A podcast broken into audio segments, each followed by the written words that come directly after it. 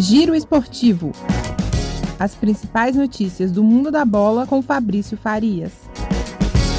Salve, salve, meu caro ouvinte, minha cara ouvinte do nosso Giro Esportivo. Chegamos aí a mais uma final de Copa do Mundo. Nesse domingo, meio-dia, França e Argentina disputam aí essa finalíssima desta competição e que vai definir aí quem será o mais novo tricampeão mundial.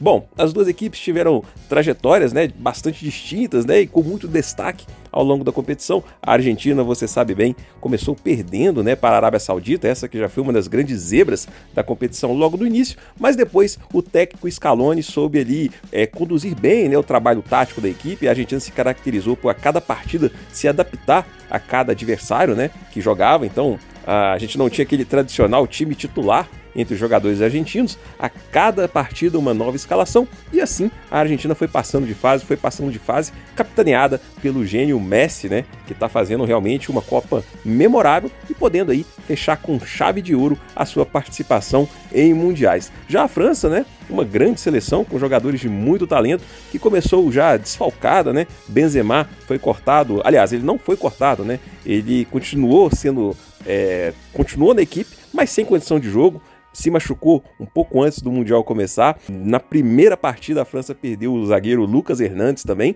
e foi uma França que também soube se adaptar às condições do torneio, com destaque para o Griezmann, né, que acabou sendo recuado ali um pouco para o meio de campo e sendo uma peça fundamental nesse, nessa seleção francesa, e com o talento também de Mbappé, um dos grandes nomes dessa Copa do Mundo.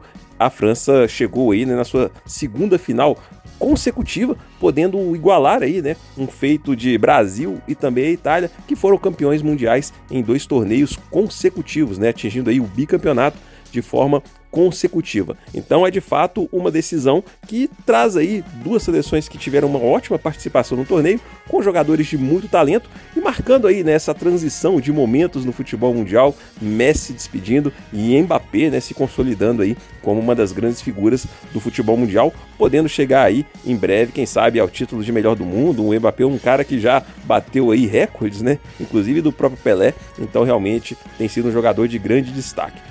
Ah, fica aí a nossa curiosidade para saber como a Argentina vai se comportar diante desse ataque poderoso da França, mas a Argentina também vai contar bastante com a figura né, do Lionel Messi para poder decidir essa Copa do Mundo. Eu imagino que vai ser um grande jogo, né, uma partida que tem tudo, pelo menos, para ser uma grande partida. A gente sabe que é, jogos decisivos eles costumam ter um, uma tensão muito maior, mas potencial para uma grande partida, com certeza a gente tem bastante.